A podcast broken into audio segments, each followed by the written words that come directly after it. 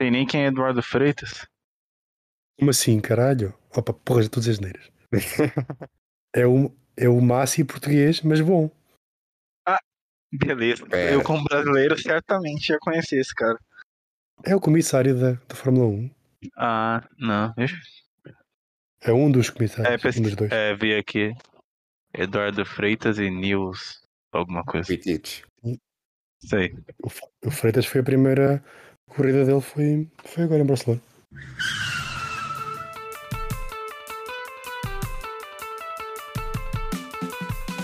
Bem-vindos ao Reis que e Cenas Tristes, um podcast sobre Fórmula 1. Hoje vamos discutir o Grande Prémio de Espanha, em Barcelona, ou Montmeló, ou Granolers, ou como queiram chamar aquela zona geográfica. Eu sou o Sérgio Pereira, comigo está o co-anfitrião do costume, João Gino. Olá, olá. Olá, bem-vindos. Bem-vindo também a ti, João. E vamos também dar as boas-vindas ao convidado, ao regressado jovem, contente por ser um Verstappenista ferranho. Olá, Rafael Consani. Olá. É, mais uma vez agradeço aí pelo convite. E está mesmo contente com, com esta vitória e, e chegada à liderança do campeonato? Tô contente pelo campeonato, né? Por estar disputado, mas triste pelo abandono do Leclerc mais uma corrida aí lamentável do, do posto piloto Carlos Sainz. É, muito, muito para, para discutir sobre segundos pilotos hoje. Sainz principalmente, que decepcionou. Também falaremos mais à frente do Rally de Portugal, também decorreu este fim de semana. Talvez com menos participação do Rafael, que não, não percebe tanto disso, mas.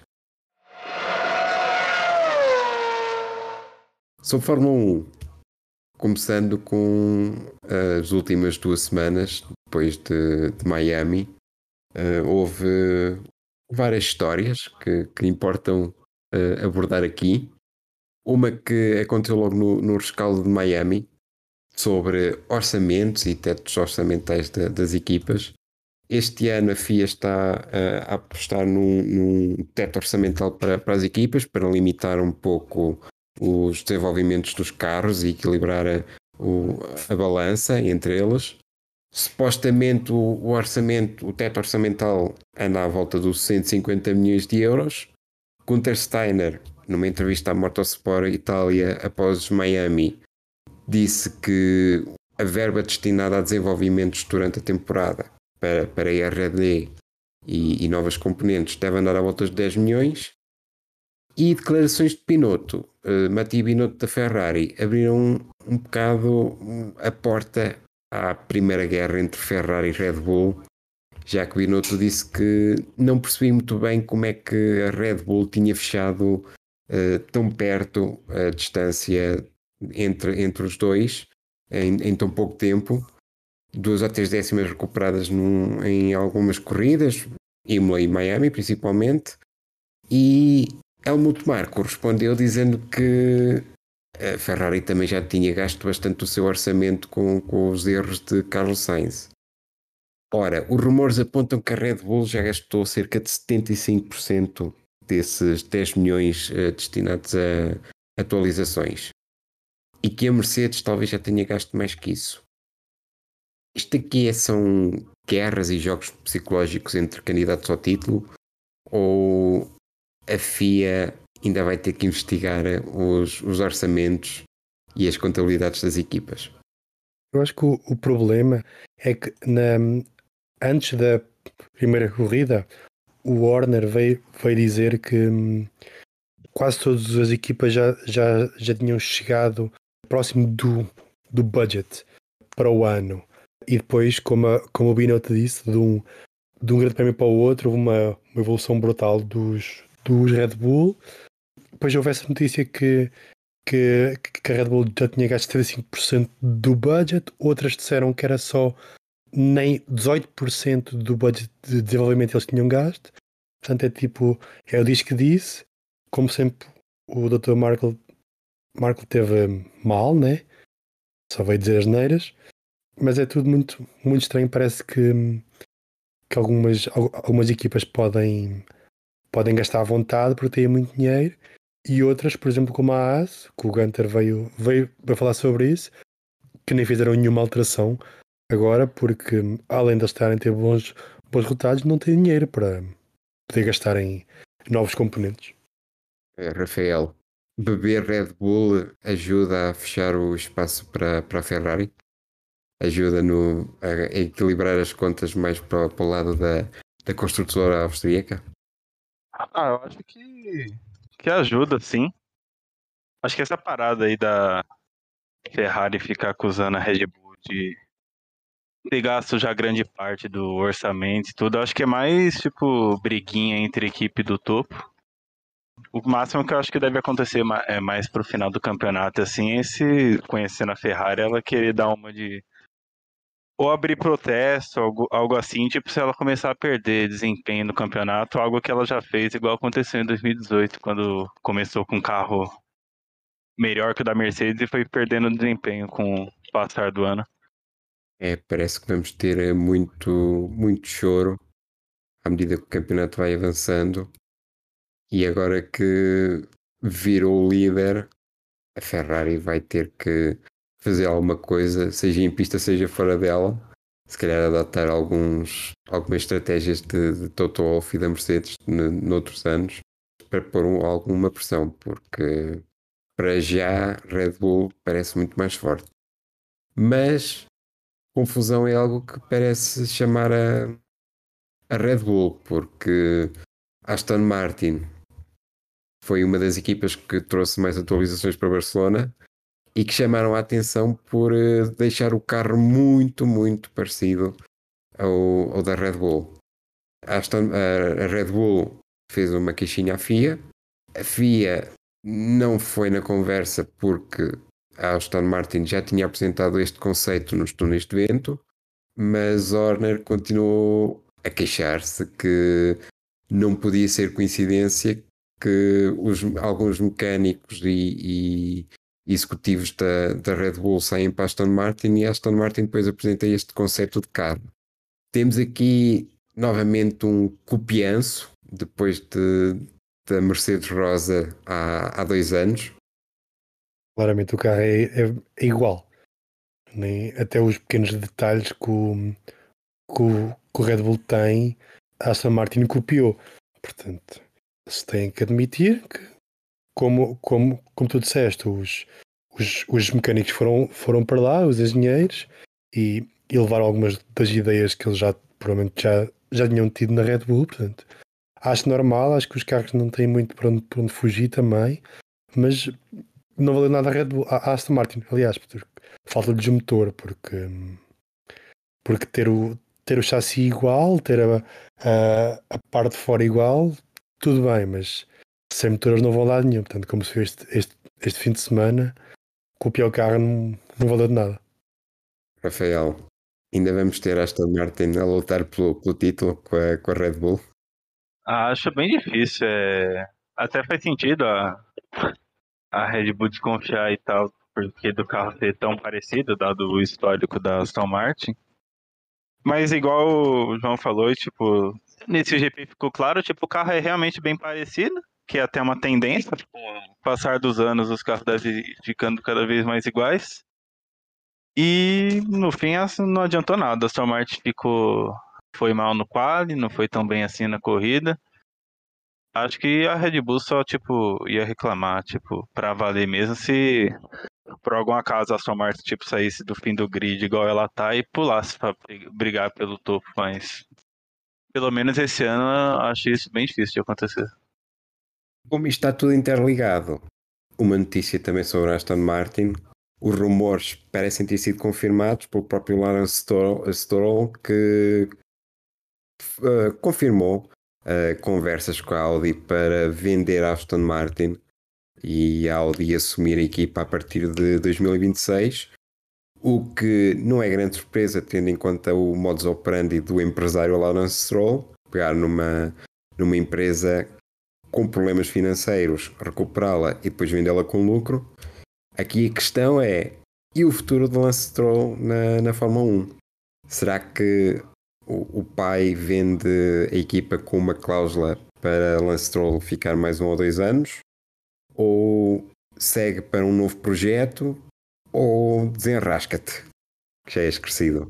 A carreira do, do Lance acaba em 2025, né? Isso sabemos porque se a Audi, Audi entra em, em 2026, né? eles consideram absoluta que vão, vão arranjar um piloto melhor que o, o Stroll Júnior e, e acho que por muito que o Lawrence Stroll, como tu disseste, faça, faça esses bons negócios, acho que ele não vai querer envolver o filho e o filho já deve ter dinheiro suficiente e, e deve arranjar um outro, outro trabalho num, sei lá, nas, nas Índias ou se alguma coisa do género. Se fosse dizer no McDonald's ou... Eu acho que ele não deve precisar, né? Ele deve, eu acho que ele, que ele corre por, por hobby, porque o pai cheio de, cheio de dinheiro, ele deve ter uma herança boa. É só se ele comprar algumas redes de McDonald's para gerenciar. Mas tendo em conta a paixão de Lawrence Stroll também pelo desporto motorizado, não seria uma surpresa estar a vê-lo na, na, na Índia, na NASCAR, em alguma prova de, de endurance, acho que é mais complicado. Porque para a endurance é preciso ter uh, alguma concentração, que é coisa que falta ao, ao Stroll. É, talvez ele apareça na Fórmula E, então, algo assim. Fórmula E era uma boa opção, por acaso. Uma coisa americana, eu acho. Acho mais, como eles são lá do. São, são do Canadá, Uhum. acho que há alguma coisa, alguma coisa assim mais típica norte-americana, tipo NASCAR, é seria uma boa opção. Aí o Stroll não tem problema, aquilo é só andar à volta, é só aquelas pistas ovais horríveis e, e é sempre a andar. Agrediu a NASCAR de graça. Eu acho o NASCAR muito chato. Aquilo só é divertido quando, quando há. Porque são, são alguns 50 carros. Aquilo só é, só, só é divertido quando, quando alguém bate, quando os carros explodem. De resto é ser para andar à volta. Mas falaste na Fórmula E também, também é uma boa opção, já que hum, este ano vamos ter grande prémio em Nova York. Quem sabe não, não se começa a abrir aí portas para, para a Fórmula E ganhar um pouco de, de fama nos Estados Unidos também. E, e mais tarde arranjar, arranjar pilotos.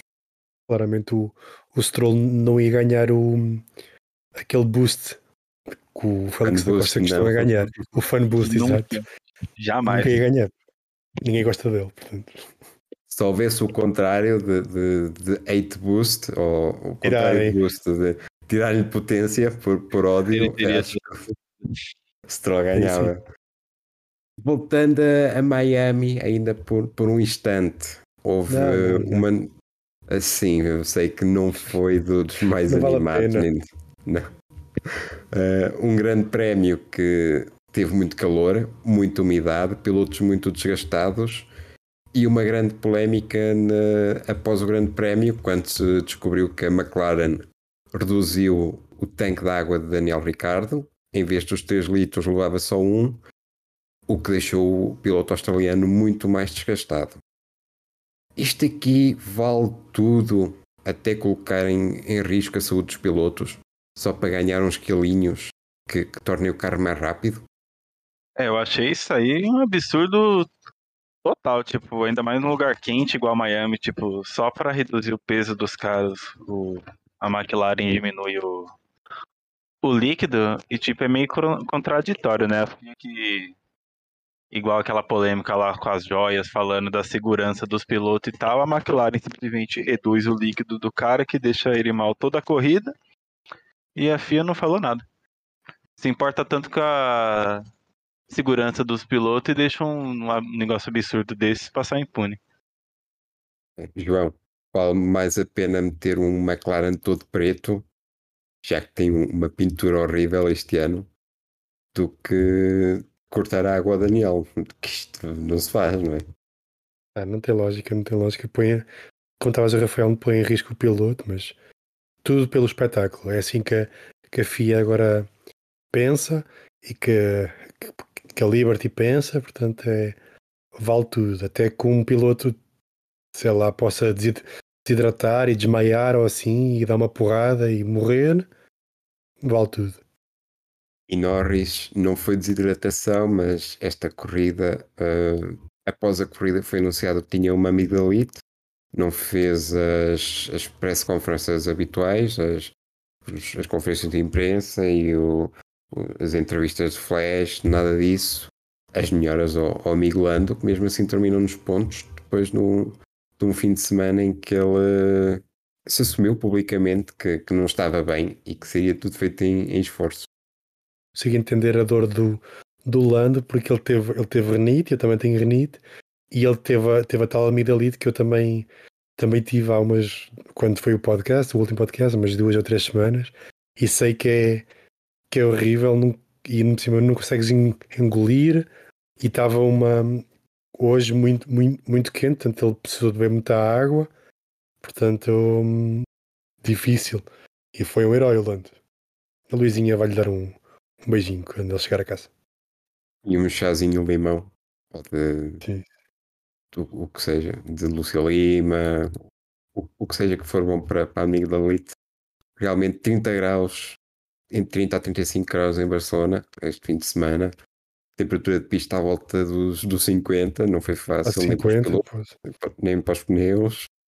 E vamos passar então ao, ao Grande Prémio e vou dar a palavra aí ao Rafael, ao nosso convidado, eh, que aponte um dos, dos momentos-chave de- deste fim de semana.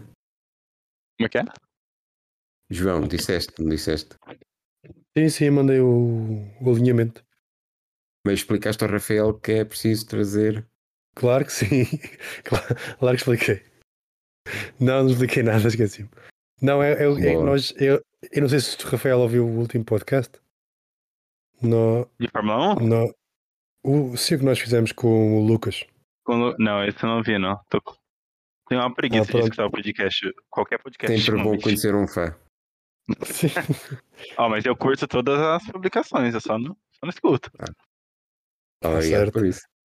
É uma, o, que ele, o que nós fizemos foi que eh, fomos, dissemos alguns highlights do, do fim de semana, algumas coisas que nós achamos isto é boas ou, ou, ou más. Não, por exemplo, o que nós as- as- quando nós falamos de Miami dissemos que dissemos que, o- que a pista tinha sido horrível, que, que o espetáculo fora tinha sido melhor que o espetáculo dentro. Portanto, eu, eu, eu posso começar os highlights se quiseres. Sim, João, já agora começa aí os highlights enquanto o Rafael pensa em alguma coisa. Não, eu acho que o- um do, o highlight, para mim, um, do- um dos highlights é, hum, foi, foi claramente o, o Leclerc que teve, fez uma, uma, uma qualificação inacreditável, fez uma volta impossível de bater e, e tinha tudo a, a vencer. E depois o Ferrari, como sempre, deixou ficar mal e, e vimos alguns algumas coisas que, que pensávamos que a, que a Ferrari já não tinha e, e é esse o meu highlight foi o, o fim de semana de, de subidas e descidas É uma volta de 1.18.750 na, na qualificação 3, que lhe valeu a pole. Incontestável, porque Verstappen também perdeu potência, teve um problema com DRS, eh, uma mistura dos dois e não conseguiu discutir eh, pe- pela pole, não conseguiu fazer aquela última volta rápida. E Leclerc também só fez uma volta rápida na, na Q3, já que a primeira ele fez o, o peão à, à entrada da chicane e, e ficou todo atravessado em pista. Por isso foi, foi tudo ou nada aquela segunda volta e que volta realmente espetacular que, que Leclerc fez. Depois a corrida, como disseste muito bem, não por culpa dele, lá está, ele estava, estava, fez tudo certinho, teve um arranque fabuloso também, a- a fechar para a direita, Uh, mas depois o motor Ferrari foi, foi ao ar. Uh, Rafael, agora já, já percebeu como, como isto funciona? Força aí. Beleza. É, acho que o meu highlight é a briga que teve entre o George, George Russell e o Max Verstappen, tipo, o Max, o Max, tipo, com os problemas do DRS que ele teve durante o final de semana. E, tipo, provando também que o regulamento realmente funciona. Tipo, fez realmente ter uma boa batalha, tipo, no GP da Espanha, que, tipo, é comumente conhecida por sempre ser uma corrida chata, uma precisão, tipo, E também mostrando que a Mercedes ela melhorou e que provavelmente pelo, até o, meio da temporada ou até o final ela deve começar aí a disputar com Ferrari e Red Bull pelas vitórias. E a mostrar que o DRS pode, pode acabar, porque foi muito mais interessante Uhum. eh, quando o Max não, não tinha o DRS, foi muito mais interessante um, aquela, aquela luta entre ele e o, e o Russell pela, pela posição em, em pista, que ele passa um, passa o outro, foi mu- muito interessante e acho que o, o DRS podia, podia mesmo acabar. Eu acho que o ideal é eles ir diminuindo a força do DRS. Tipo, com o passar dos anos, daí, tipo, sei lá, 2025, 2026, tirar pra valer. É, o Verstappen ainda tentou dar ali uma lição ao mundo daquilo que se chama de manutenção percussiva, que é carregar e bater à força toda no botão para ver se o DRS abria. 50 vezes, como ele Mas- disse. Até que o DRS abriu e fechou. Pois. Maravilhoso aquele lambe. É, mas realmente foi um problema que durou quase todo o fim de semana. Esse do DRS no, no carro do Max. Provavelmente algum sensor com, com problema, mas lá está. Não há DRS, há que ganhar no kit tunhas. E aí Max também o mostrou ter. Por isso é uma demonstração para, para a FIA para, e para as equipas que gostam. Há muitas equipas aí que gostam do, do, do DRS e que estão contra o, que, que ele acabe, mas está aí a prova que podem correr sem ele, que, que se calhar funciona. Um, e já que o Rafael mencionou isso, de- do regulamento funcionar com, com aquela luta do, do Verstappen contra o Russell, um dos meus destaques vai exatamente para o comissário deste fim de semana, Eduardo Freitas, não podia ser de outra maneira. O português fez a sua primeira corrida como comissário na Fórmula 1 e correu muito bem, na minha opinião, porque eh, não, não deu a bébias nos limites de pista. O Norris teve a sua volta para, para entrar no Q3 eliminada por, eh, por estes teus limites de pista na, na curva 12. O Norris chorou por causa disso, disse que, ai, que isto fiquei tão perto da, da gravilha que não devia contar eh, a linha branca. Ah, não interessa, a linha branca está lá para alguma coisa. Ah, Não, é diferente. Gravilha é uma coisa, a linha branca é outra. E se o, o menino Norris tivesse metido o pneu na gravilha, também não conseguia a volta rápida para, para entrar na Q3. E depois Freitas também não acha, tanto na luta do, do Hamilton com, com o Kevin Magnussen, naquele toque no início da corrida, incidente de corrida, pareceu-me bem, é algo completamente normal de acontecer na- nas primeiras curvas. E depois nessa batalha do, do Verstappen com o Russell, em que o Verstappen tentou ultrapassar por fora e o Russell mantém ali a trajetória o máximo possível, já que ali naquelas curvas o carro tende a abrir muito para, para fora e forçou o Max um bocado para fora, mas também é uma batalha eh, normal entre os dois. Não, não foi preciso penalizar ninguém. Eduardo, Eduardo Freitas bem e fossem todos os grandes prémios assim em que os comissários decidem bem, deixam os pilotos bater-se entre si e aplicam os limites de pista exatamente onde eles estão, que é a linha branca. Por isso, este ano, para já, nisto dos limites de pista, há que, que dar os parabéns tanto ao, ao Freitas como ao, Nils Zuitic e que seja para, para continuar. João, Para mim, um highlight pela negativa foi o, o choro do Hamilton. Eu não é uma coisa de um campeão. Ele, ele teve aquele azar de ter o maluco do, do Magnussen perto dele que podia. Não sei se foi tão legal, tão de corrida como estás a dizer, mas, mas pronto, passou. Ahm, roda dianteira com roda dianteira, por isso. É, não- mas não o- talvez tivesse mais espaço, não precisasse de fazer aquilo Magnussen, mas pronto. Ahm, e depois o, o Hamilton né, teve, que ir à, teve que ir à box, teve um problema no, no difusor e, e disse que e eu ouviu-se o rádio dele a dizer que hum, o ideal talvez fosse desistir para poupar o motor para, para Mónaco, o que, o que não é uma atitude de um campeão, porque um campeão, como ele é, o, o melhor de sempre, como, como alguns dizem, tem que, tem que lutar com o que tem, não é, não é só ter um carro, um carro que, o faça vencer todas as corridas, é, é lutar contra as adversidades e depois, no fim de contas, o Mercedes dele estava muito bem, tal como o do, o do Russell, que embora aquele pequeno, pequeno problema no fim que o fez perder algum tempo, mas conseguiu fechar em quinto depois de ter, hum, de ter andado em último. Portanto, acho que o, o meu, o meu highlight é o, o choro que, que já tem vindo, já, já tem sido habitual no, no Hamilton, mas foi um, um choro de um perdedor e não de um campeão. Rafael?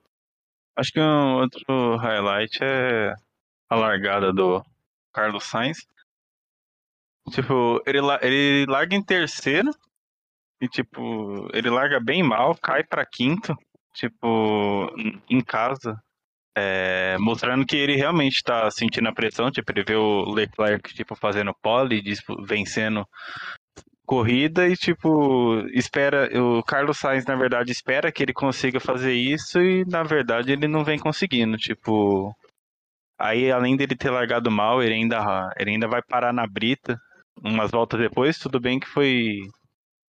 É, culparam o vento, mas, tipo, o Carlos Sainz anda devendo bastante nesse início do campeonato.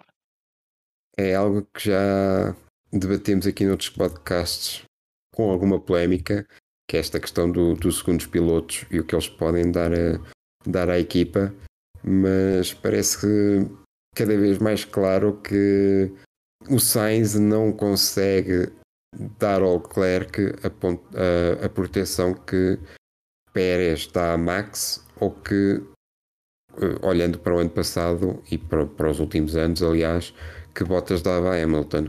Sainz não parece ter essa capacidade de, de ter um ritmo consistente e, e, bom para estar ali na luta pelo pódio e servir de tampão, servir de, de, de alguém que tome conta da corrida quando o Leclerc vai à box e tem que fazer os undercuts, o, o Sainz simplesmente faz más qualificações logo para começar e depois nas corridas arranca mal, despista-se, faz peão.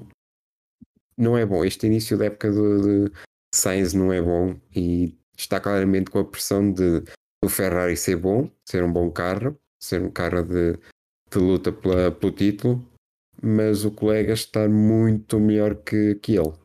Não vai ser fácil para ele porque vão colocar-lhe cada vez mais pressão nos ombros. Eu acho que ele precisa de, de ganhar uma corrida para exorcizar alguns demónios que ele tem ali. Porque hum, acho que só assim é que ele pode, pode dar um passo em frente, ou, ou se ele quiser ser um, um segundo piloto, que não parece que ele queira ser, mas é o que ele é neste, neste momento. Ele tem, como tu disseste, tem que ser muito mais consistente porque, porque o resultado dele hoje foi, na mesma, foi melhor que o do, que o do, o do Leclerc, mas não por, eh, não por culpa do, do Charles. Portanto, o Sainz com um carro, carro, por exemplo, melhor que o do Russell consegue um pior resultado. Portanto, muita coisa a melhorar. E melhorou e muito. E este é um highlight que eu deixo. Foi a Mercedes. Uh, aquelas sextas-feiras já costumam ser habituais em Imola e, e, Miami aconteceu isso, da Mercedes dar nas vistas, uh, mas depois não corresponder no resto do fim de semana.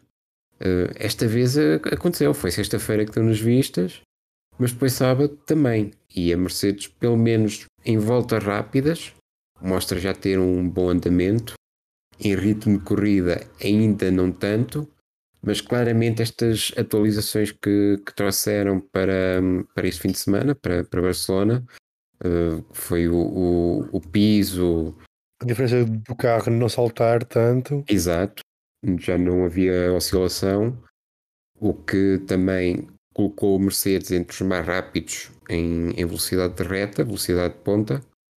Por isso, temos uma Mercedes já mais próxima dos, dos dois da frente. Claro que a, a Ferrari e a Red Bull também não deixaram de, de evoluir, por isso as diferenças mantêm-se, continua a haver, continuam a não estar muito perto, mas pelo menos já deram luta na, na qualificação, já ficaram ali a meio segundo, quando antes ficavam um. Por isso foi, foi uma boa nota para, para a Mercedes.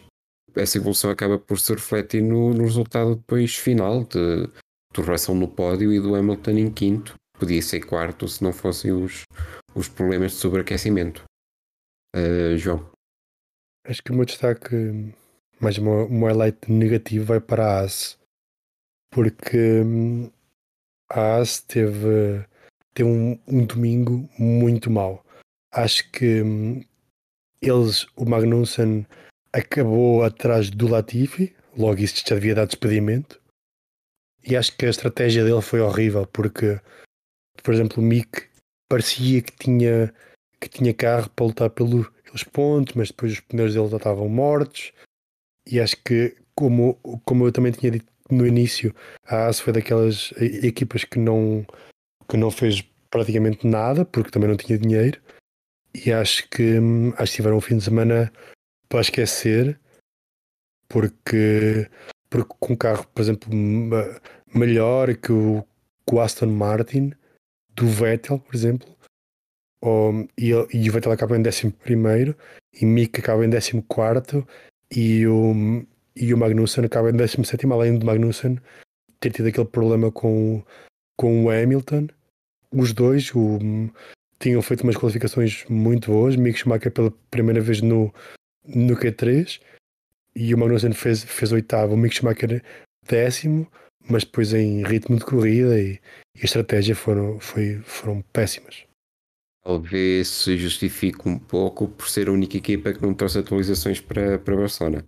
O, o Gunter disse que ainda tem muito mais rendimento para, para tirar do carro e acho, como já dissemos, deve ser das equipas que têm menos orçamento para andar a meter peças novas. E o Schumacher já estragou algum desse orçamento logo no início do ano. É, é talvez se explique por aí. O, o Schumacher depois também teve o azar ou a má estratégia de chegar ao fim da corrida com médios usados.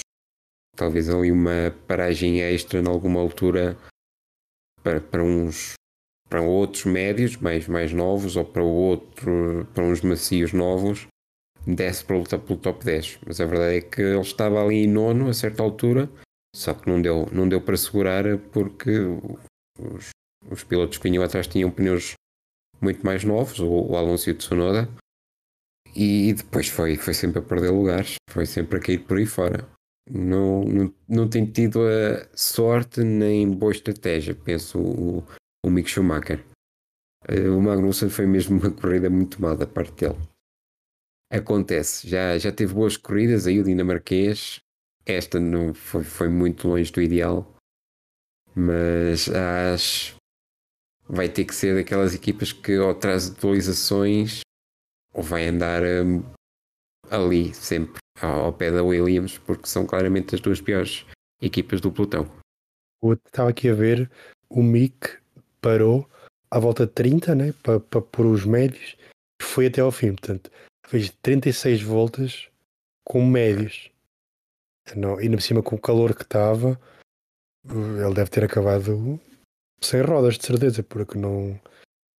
Foi é impossível. É como, como a dizer, podiam ter parado para pôr um, um jogo. Não sei se eles tinham jogos de, de, med, de, de macios, mas pelo, pelo menos um de macios ou, ou médios eles deviam ter, portanto, deviam ter, deviam ter parado e depois o Mick foi assim a perder lugares. Portanto. Em que fosse um daqueles macios que só tinha 3 ou 4 voltas de, da qualificação, uh, porque sempre, sempre isso, isso. ajudava um bocado mais do que médios com 30 voltas. Se, se bem que depois parar à volta 60 também já não faz grande, grande sentido. Talvez devessem ter parado antes, antes da, volta 30, disseste? 34? Em 30, sim. Foi a volta 30. Um... Ele, parou, ele parou à volta 12 e depois parou outra vez à volta 30. Devia é. ter parado para ir para a volta uh, 40 e muito. 48, é. 47 por aí. Esse, esse segundo stint é que não deve ter sido nada bom para ser tão curto. Uh, Rafael, mais alguma, algum destaque? Uh, acho que deixar só mais um detalhe mesmo. O Valtteri Bottas, né? Mais uma corrida bem consistente dele ali em sexto, né? Se consolidando ali basicamente como o melhor do resto. Mas eu acho que não. É, mas seria só isso mesmo. Tipo. Provando que o Bottas é um bom piloto, tipo, ele realmente só não funciona sob pressão. Mas, tipo, na Alfa Romeo, como a equipe sem pressão alguma, ele consegue bons resultados. E talvez ainda belisque, vai consegue beliscar um pódio se tiver alguma corrida com alguma coisa em comum. João, não sei se tens mais algum destaque. Eu tinha uma, uma coisa que eu ouvi era um hot take, não é meu, é o que, que eu ouvi é que o, o Bottas vai, vai fazer pódio no Mónaco. Vamos ver. Isso já está a contar que o Leclerc se despista? Sim, sim, o, Leclerc destruiu, destruiu o Ferrari, né? Não, não tem a menor chance do Leclerc com... terminar a corrida em Mônaco. Meteu com o carro do Lauda. Vai ser logo em Santo Vote ou depois olhar para os iates? Onde é que será? Onde é que apostam que o Leclerc se vai despistar no, no Mónaco? No que vai ser no Eu acho que perto do fim. Perto do fim. Ah. Antes, antes de. Naquela curva antes de, da meta. Na rascasse. Depois do. Ah. Exatamente, depois do túnel. Acho que ele, acho que ele aí fica aí. Vai ser no mesmo sítio do Lauda? Ou Exatamente. Isso era, isso era uma coincidência. Também vai saltar em um disco do Travão. Foi o que aconteceu com o carro do Lauda. Pobre Leclerc. Pobre com o azar que ele tem. Passamos aos prémios então. Dos melhores, piores do fim de semana e do Joker. Vamos ao prémio do, do Rei do fim de semana. Uh, João. Eu acho que o Rei do fim de semana é o Pérez.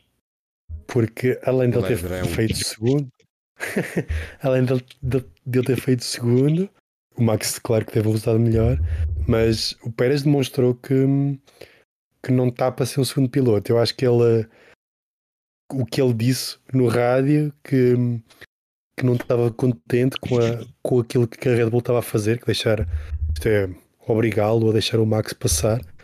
Ele não estava contente e no fim viu-se que ele estava muito desagradado com as, com as entrevistas horríveis, horríveis do de La Rosa horríveis, Deus me livre.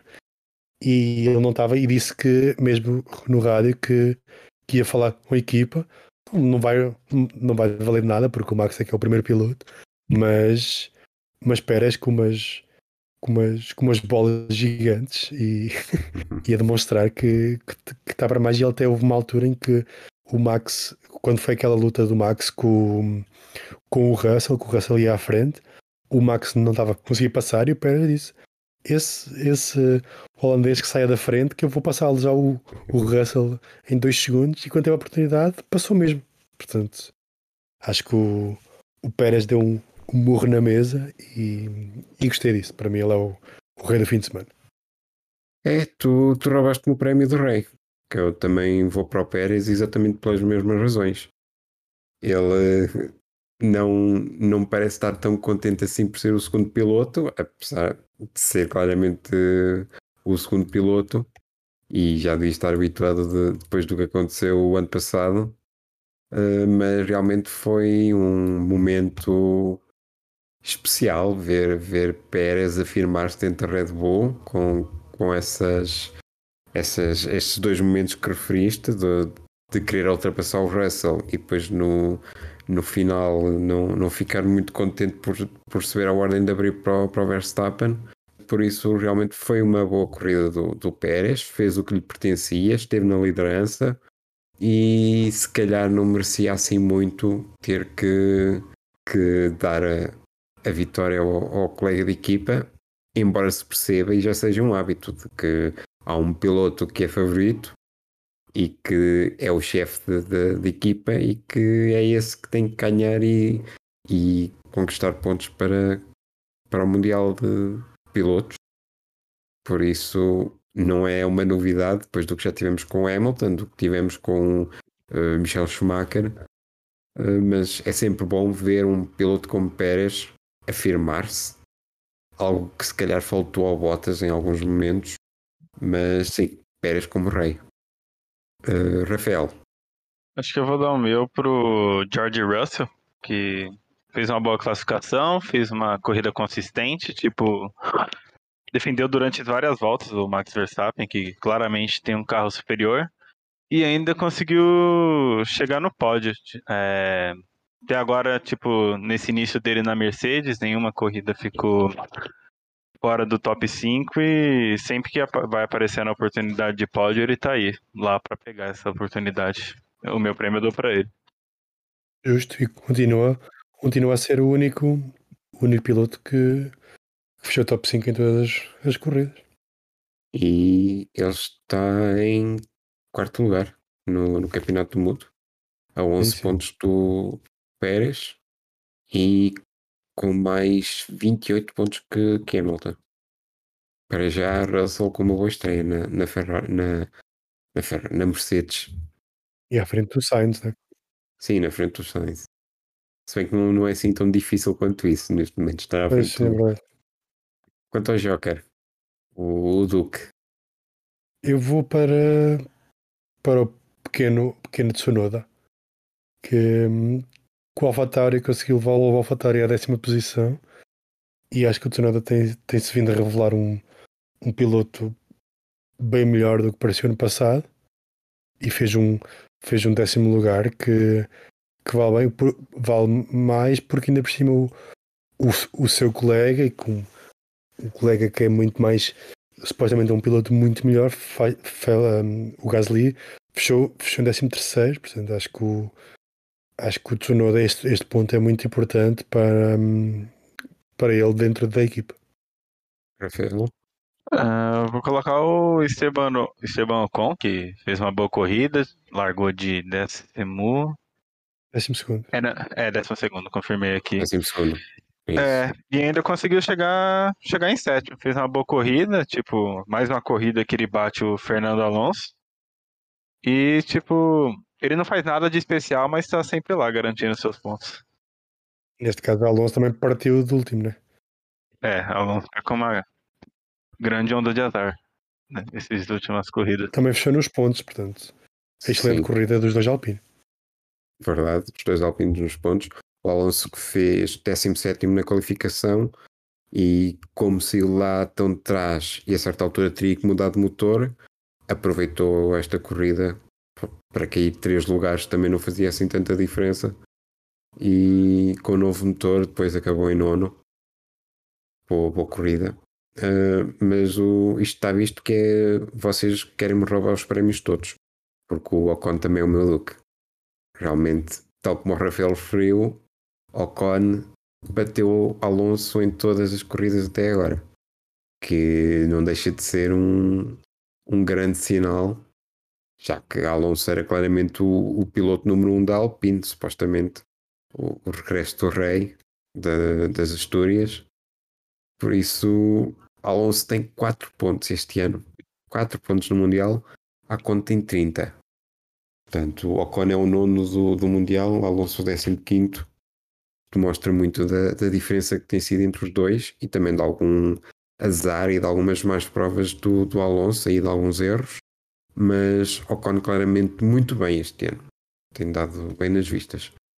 Tirando aquela corrida em Imola, que não correu tão bem para nenhum, mas do resto tem estado muito bem. Três sétimos lugares, um sexto, um oitavo. Nada mal para o francês. Uh, cenas tristes. João. É, desta vez não vou bater nos, nos Williams, porque bater em, em, em cachorro morto não vale a pena. Já falei dos As. Eu acho que, que Daniel Ricardo está já está com a, com a cabeça noutra coisa, porque ele um, novamente perde para o, para o Lando, que já tem vindo a ser um hábito, mas viu-se que durante a corrida ele não. Ele, ele até fez uma qualificação boa, após fechou nono na, na qualificação, exato, uh, onde bateu o Land, que fez décimo primeiro, que até prometia que, um, que o domingo dele podia ser melhor, mas logo no arranque perdeu logo posições, nunca, nunca mostrou ter um carro competitivo.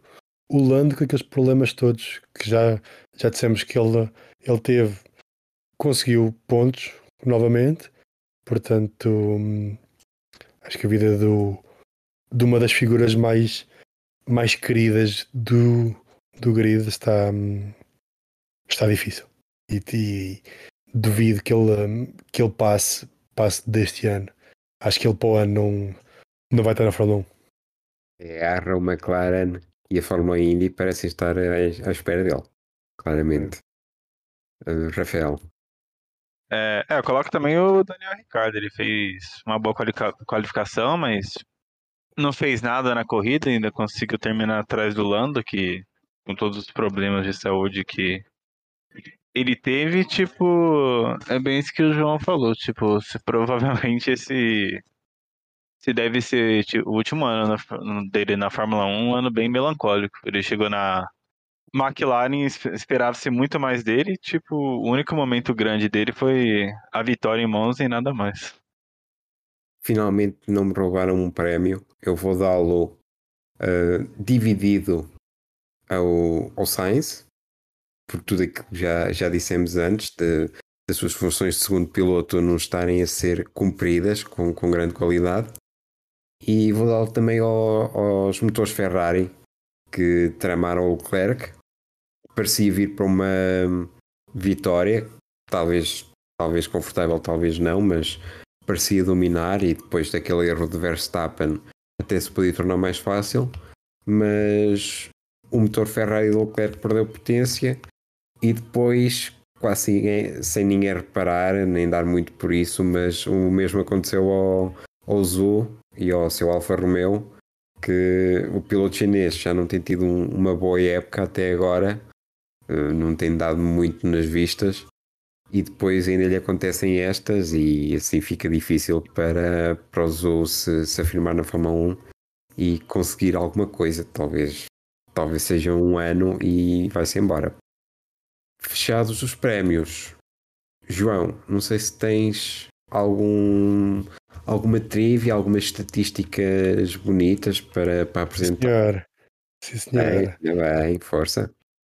Este um, grande prémio hoje, hoje já tem aqui algumas coisas.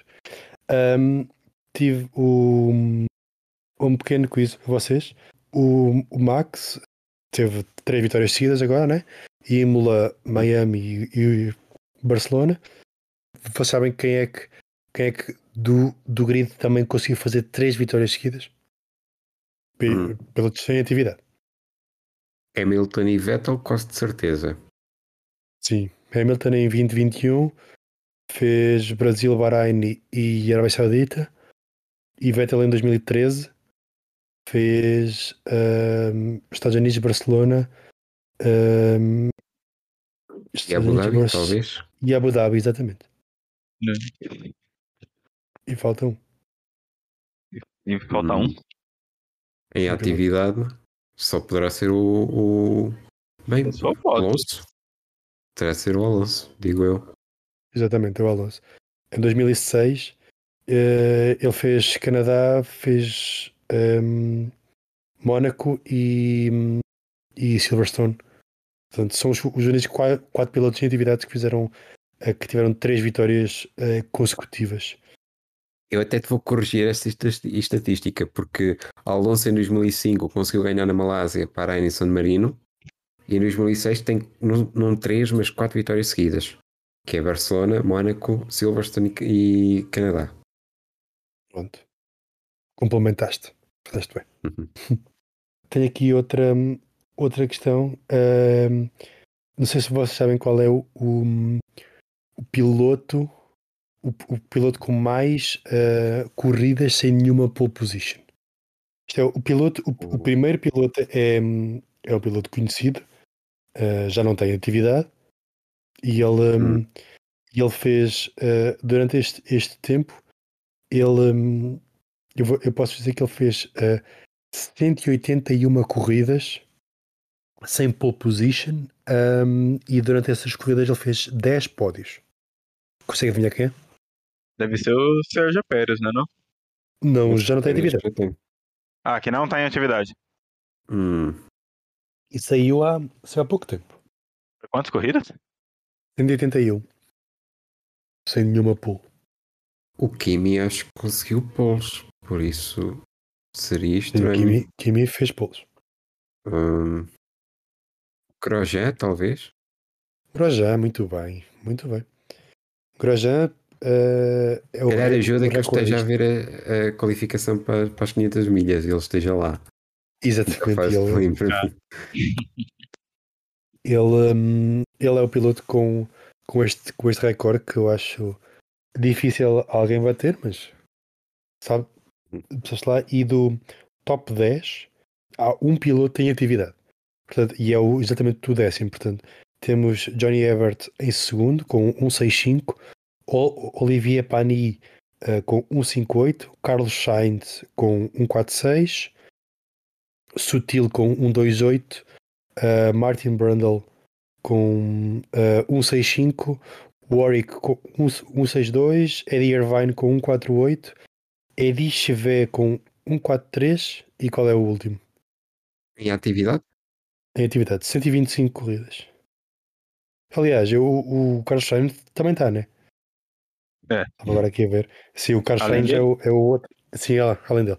O Carlos Sainz tem um, um- 146 corridas sem poles. Isto é uma, uma stat horrível para o Carlos Sainz. E é outro piloto em atividade que tem 125 corridas sem, ahm, sem pole. Isto está, é, isto é atividade. Vês o Lance Stroll, queres que está mais tempo no pelotão, assim, seu Não. sucesso. Não é o Lance Stroll? Hum, Esse Lance Stroll já fez 100 125 corridas. Ele, tá, ele deve ter uns, quê, uns 25 anos, ele deve estar a ser desde os 18. Acho que ele não- deve ter feito tanta corrida. Magnussen? Magnussen, pô, você está muito forte na, na trivia. Magnussen tem 125 corridas sem, sem pole. Ok. Pronto, e era isto. Agora há aqui outra coisa que é hum, o, não é nenhum- nenhuma trivia, é só uma curiosidade. Que hum, eh, o ano passado e tenho um dos nicknames que o Russell era conhecido era o Mr. Saturday, portanto, o Senhor Sábado, pelas qualificações que ele conseguia fazer com o Williams, e agora é o, o Senhor Consistência. É o novo nickname dele, porque por aquilo que a gente já falou dele ter eh, feito eh, quarto no, no Bahrein em Imola, quinto na Arábia Saudita e, e Miami, e terceiro na Austrália e hoje em Barcelona.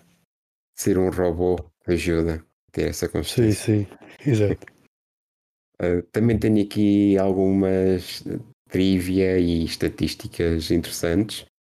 Começando talvez pela, pela mais fácil de, de adivinhar. Até agora, apenas dois pilotos conseguiram fazer sempre qualificações melhores que os colegas de equipa. Dois pilotos, é fácil de adivinhar quem, não é? É o Leclerc, obviamente. E, E o Bottas, né? e o Bottas. Sim, pois. apenas estes conseguiram auto-qualify sempre os, os colegas de equipa. Eh, Carlos Sainz e, e Zhou Guanyu, respectivamente. Este foi o 32º Grande Prémio em, em Barcelona, em Montmeló. Conseguem adivinhar quantos grandes prémios é que foram ganhos por alguém que não partiu da pole? Na Espanha? Sim, na Espanha. Nestes 32, quantos é que não foram ganhos por, por quem partiu da pole? Ia dizer eh, metade para aí, porque esta normalmente quem, quem talvez metade seja muito. Quem, esta é uma, uma prova conhecida porque quem parte à frente normalmente costuma ter vantagem, mas Hum, eu vou dizer hum, vou dizer 16. Ah, eu, eu vou mais baixo ainda. Eu acho que deve ter sido uns 10 por aí. Rafael, muito, muito perto de acertar. Só 9. Esta foi a nona vez em que o vencedor não partiu da pole. Estamos em 9 de 32. Isto para verem a vantagem que é conquistar a pole em Barcelona. Mostrando também o quão bom é o circuito, né? Exato. É uma vantagem imensa partir de partir de pole. E desta vez Leclerc não, não ganhou. E por falar em Leclerc, outra curiosidade, Leclerc com o resultado de hoje passa a ter um- uma percentagem de êxito de pole para vitória 30.8%, que é o, o segundo pior registro entre os 111 vencedores de, de grandes prémios da história que, que partiram de pole e não conseguiram ganhar. Uh, será que conseguem adivinhar quem é que tem o pior registro de pole para vitória na, na Fórmula 1? Está em atividade? Não está em Não atividade. deve estar. né? Pois, Ah, mas que, e que chegou a vencer uma corrida, né? pois, exato. Essa é uma das condições. Ah, ele já tá. ganha- ele conseguiu ganhar Ah, corridas tá. em alguma altura, mas a percentagem de pole para vitória Uhum. é a pior de, de- de todas. É novo é velho o piloto? Esteve em atividade antes de você nascer. Ah, beleza. Por isso pode- podem ter sido muitos. Justo. Mas é alguém Hum. famoso que já referi, não, não hoje, mas já referi neste podcast. No. Não, quantas corridas ele teve? Só para. Ah, isso aí vou ter que procurar. Espera aí. Então, ele, antes do Rafael nascer, portanto, eu vou dizer que é o Prost. Ele teve ah, 256 participações em grandes prémios. Isso. Ser. Tu tá aqui, não é o, o Mansell, não? Não, não é o Mansell nem é o Prost. Eu então vou dizer o. O Akinen. Também não. Este campeão teve 4 poles e apenas uma vitória na carreira. Ou seja, Quatro 25% poles? de 25% de sucesso de, de, de pole para vitória. E ele foi, e ele foi campeão? Não, nunca foi campeão, mas Ah, ganhou uma tá. corrida. A corrida que ele ganhou, já vou já dizer, foi em Monza. Ele é de que nacionalidade? Deixa-me dar uma ajuda, É, pode aí. ser muito difícil. Ele, é ele ganhou essa Eu corrida em, nascido 2000 era. não, em 2004. Aí já era nascido. Ah, então peraí, pô. Ah, não vou 2004? 2004. Ele é de que nacionalidade? Dá-me uma ajuda. Se diga nacionalidade, aí vende por completo a pessoa Oh, que é. então eu vou dizer que é o Fittipaldi. Fittipaldi em 2004. Ah, Fittipaldi, é que estupidez. Eu, era só, eu só me lembrei porque era brasileiro. Ah, não. Ah, é brasileiro? Não, é não, não, italiano. Ah, tá, tá, entendi. Italiano?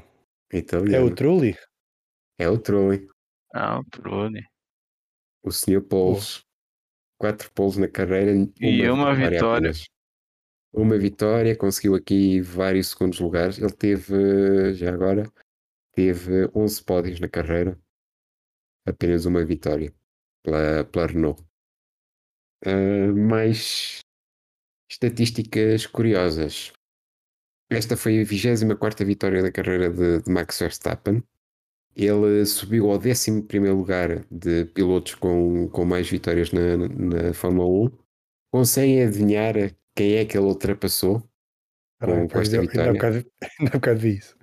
Ah, Estúpido. pronto, então é fácil. Não, não me lembro. Ah, não te lembras? É, é Não me que lembro. É bastante fácil. É que neste caso ele ultrapassou o sogro. Ah, pronto. Nelson Piquet. Nelson Piquet. Nelson Piquet tinha, tinha 23, tal como Verstappen. Verstappen chega aos 24 e tem agora o mesmo número de vitórias de João Manuel Fangio. Portanto, isto está à beira, beira do 12 do, de entrar no top 10 de pilotos com mais vitórias de sempre. É, tá, ainda está ainda tá longe do, do Hamilton, né? Ele, ele fez, ele foi a 25, né? 24. Quarta. Pois está Sim. longe. É, não vai chegar no Hamilton, não. Vai demorar muito. Ainda sobre Verstappen, ele que ganha 4 das primeiras 6 corridas desta temporada. Desde 2010, eh, só ele e outro piloto, eh, não Mercedes, é que conseguiram ganhar 4 das, das 6 primeiras corridas. Eh, Hamilton ganhou 4 das primeiras 6 em 2020, 2019 e 2014. Rosberg ganhou em 2016. E quem é que foi o outro? Que ganhou 4 das primeiras 6 Desde 2010? desde 2010. Só se foi o Beta, né? Vettel em 2011. Ah, Por fim, já que Verstappen está nesta onda de ganhar todas as corridas em que acaba, apenas por duas vezes, pe- apenas dois pilotos, aliás, conseguiram ganhar todas as corridas que terminaram numa, numa temporada de Fórmula 1. Esta Oxe. aqui eu perguntava, mas seria muito difícil responder porque já foi há muito tempo. Querem tentar adivinhar? quanto tempo? Praticamente no início de- da história da Fórmula 1. Ah, Aí é é brincadeira. falar? Um já falámos aqui, Fangio, 1950, e o outro foi Ascari, em 1952. Portanto, já, já valavam 70 aninhos Ah, desde, desde que se conseguiu esse, esse feito de ganhar todas as corridas em que se chegou ao fim. É, é essa a história que, que Verstappen persegue este ano. é, acho que não. Acho que não vai dar, não. Se conseguisse, entrava para o livro de história, independente do que fizesse no resto da carreira. Talvez se ele abandonar 12, 13 corridas, talvez até dê pra ele vencer todas que terminar. Isso seria, uma, uma boa questão para lhe fazer, caso, por exemplo, chegue às. con- continue a ganhar estas, estes próximos grandes prémios e depois chegar a- aos últimos, ali a Brasil, México, por aí fora, e esse recorde ainda estiver eh, possível. Caso ele, encontre, caso ele se encontre em segundo lugar, será que prefere desistir para manter o recorde vivo ou acaba a corrida em segundo? Ou em segundo, né? Mas havia o É. recorde bonito, não é? Ah, agora não, não, não dá para nada. E se tivesse o campeonato de ganho já? Aí. Ah não, aí eu. Aí eu dava. Tipo, sei lá, rodava pra bater, fazia alguma coisa assim. Se tivesse um campeonato ganho. É um feito enorme para ele.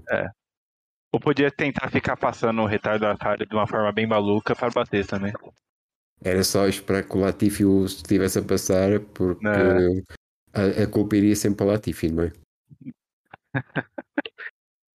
Acabado Barcelona, eh, daqui a uma semana a mais, com uma corrida, um desfile, uma parada de monolugares, Grande Prémio do Mónaco. Rafael, o que é que está à espera de ver na Riviera Francesa? Acho que a única coisa que eu espero de Mônaco é saber primeiro em qual parte da pista o Leclerc vai bater, porque não tem a menor chance dele terminar essa corrida.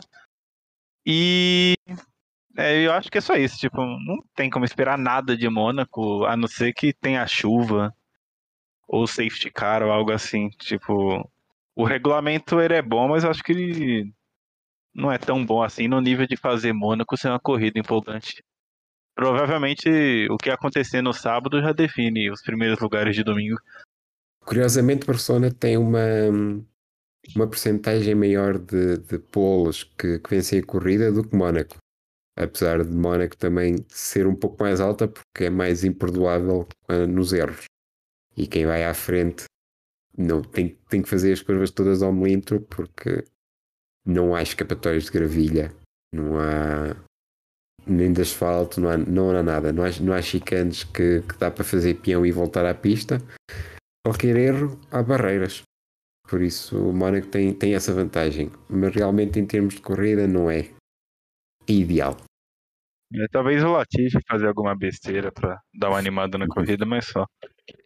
Quantos safety cars já que vamos ter? Uns três?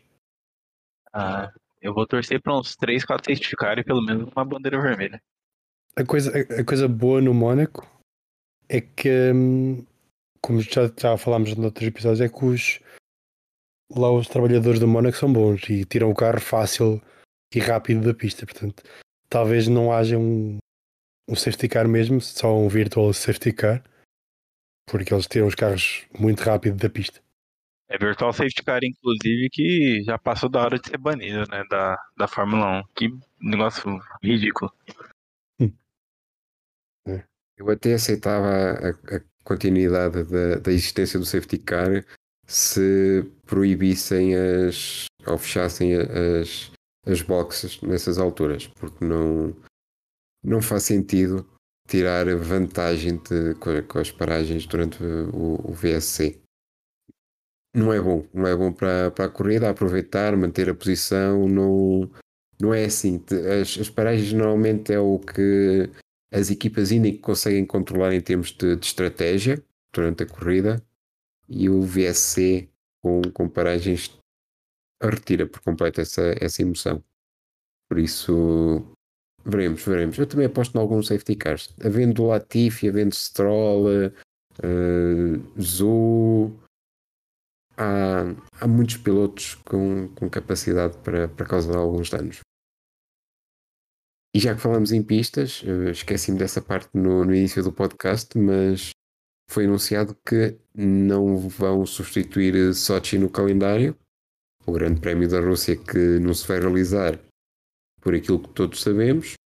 Por isso, sem Sochi não há substituição, não há, não há Portimão, não há Qatar.2, uh, não há Istambul. 22 corridas. Parece bem. Uh, Sochi é uma corrida tão boa que é impossível substituí-la.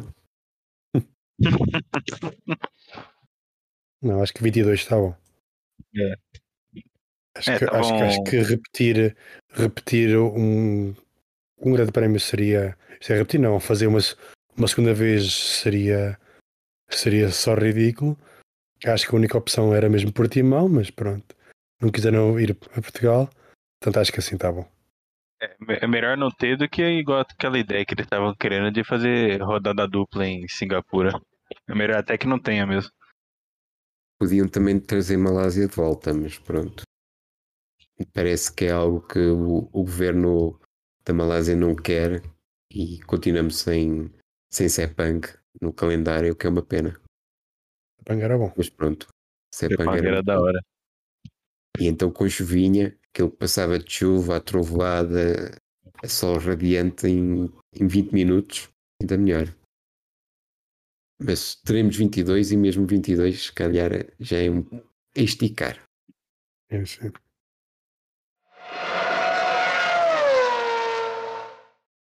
Acabado de Fórmula 1, vamos dar aqui uma olhada rápida ao Rally de Portugal, que também se realizou por, por estes dias. A quarta prova do ano do, do WRC. Terceira vitória de, de Kalle Rovanpera, o jovem finlandês, 21 anos, continua a dar nas vistas com uma prova de, de, de, de ascensão. Ele não teve uma sexta-feira muito positiva, mas depois lá foi, foi subindo. Sábado aproveitou a queda da chuva em Amarante, eh, arriscou na, na estratégia dos pneus e subiu à liderança. Passou o colega de equipa da, da Toyota, o Elfin Evans, e hoje confirmou a vitória e segue líder no Mundial já com 46 pontos de vantagem para Thierry Neuville.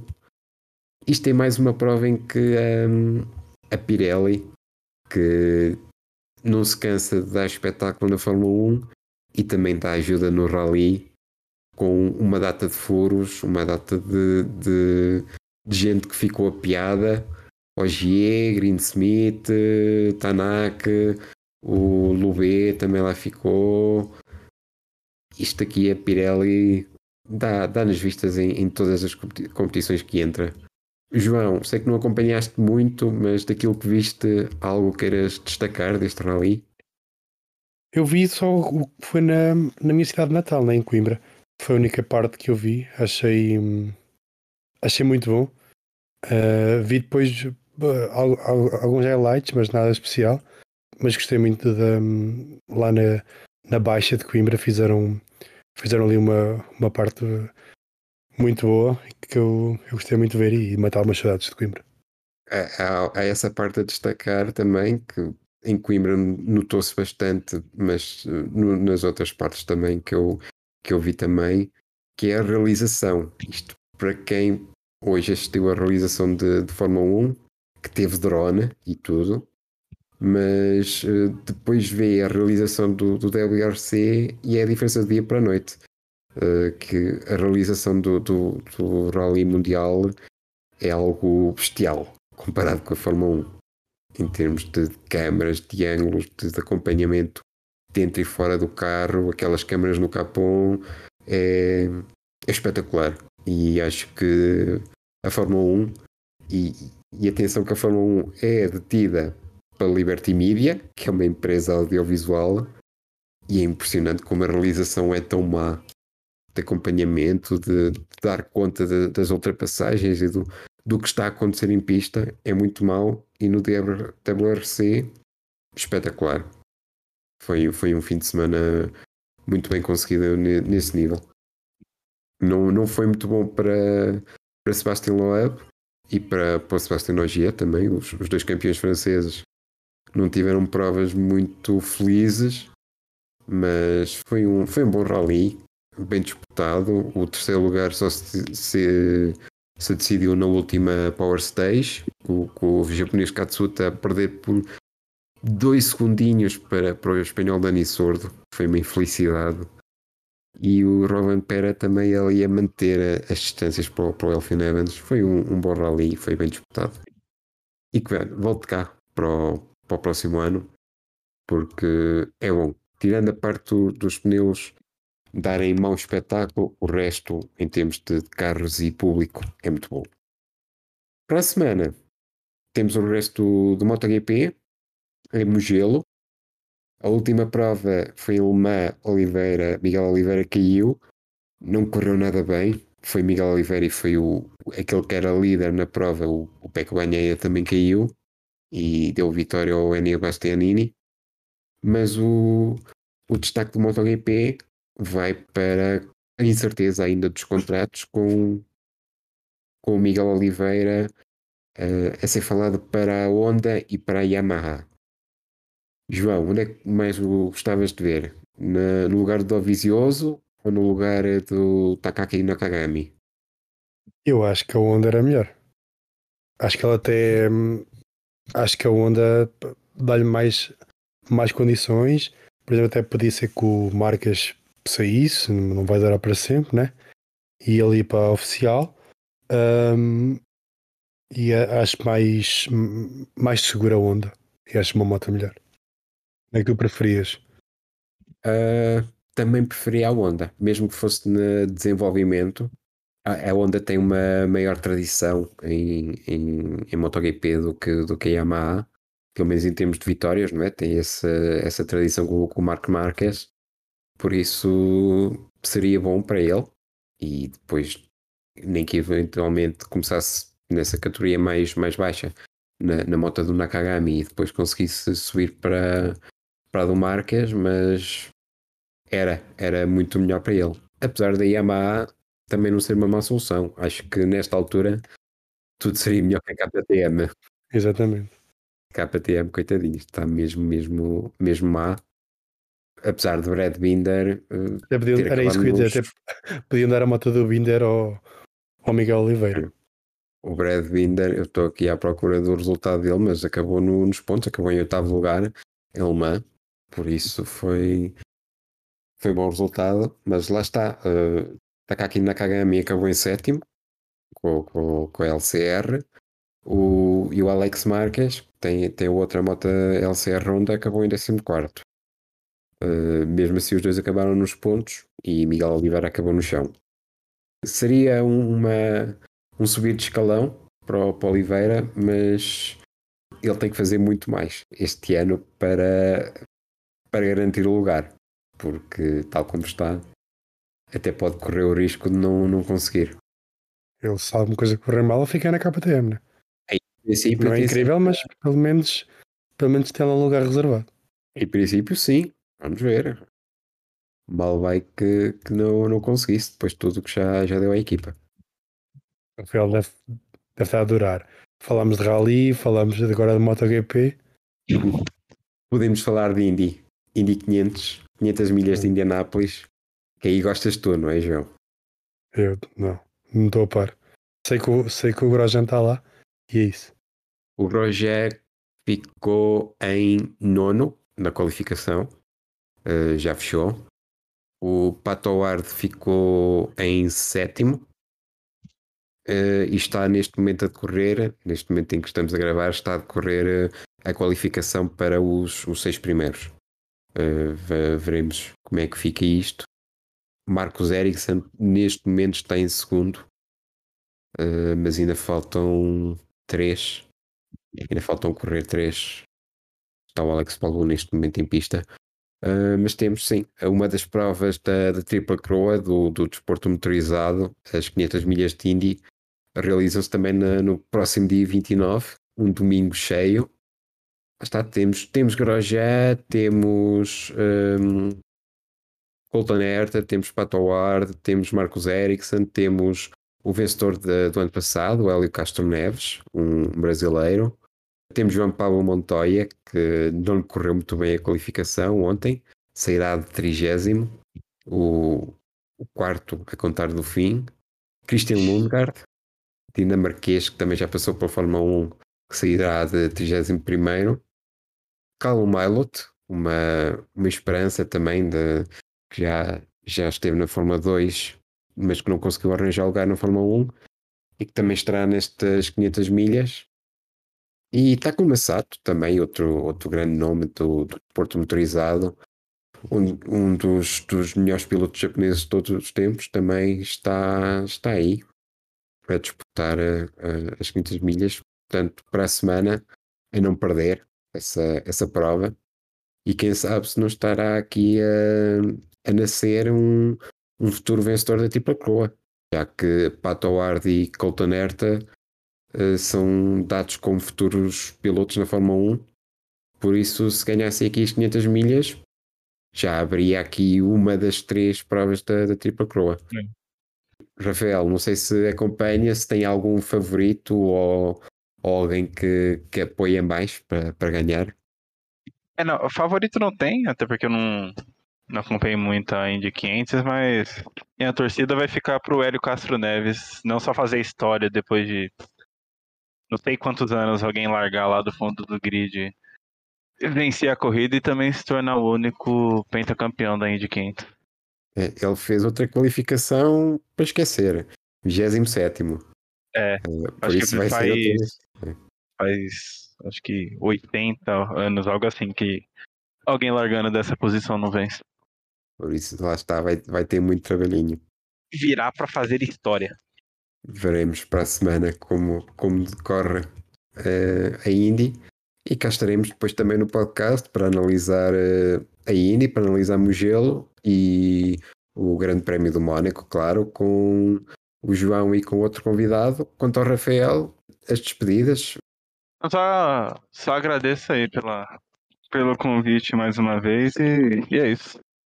Obrigado pela participação mais uma vez e por trazer à, antena a voz dos, dos adeptos do Max Verstappen, que hoje estão com certeza muito contentes com, com a ascensão ao Mundial, com 6 pontos de vantagem sobre o Leclerc. João, cá estaremos para o Mónaco, não é?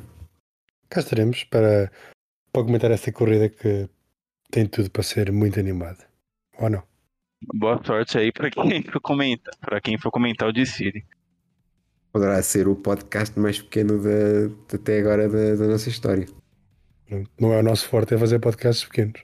Não, claramente não. Mas este chega agora ao fim. Reis Duques e Cenas Tristes, um podcast sobre Fórmula 1. Este foi sobre Barcelona. Para a semana cá estaremos sobre falar sobre o Mónaco comigo, Sérgio Pereira, e com o João Higino. Obrigado pela vossa companhia.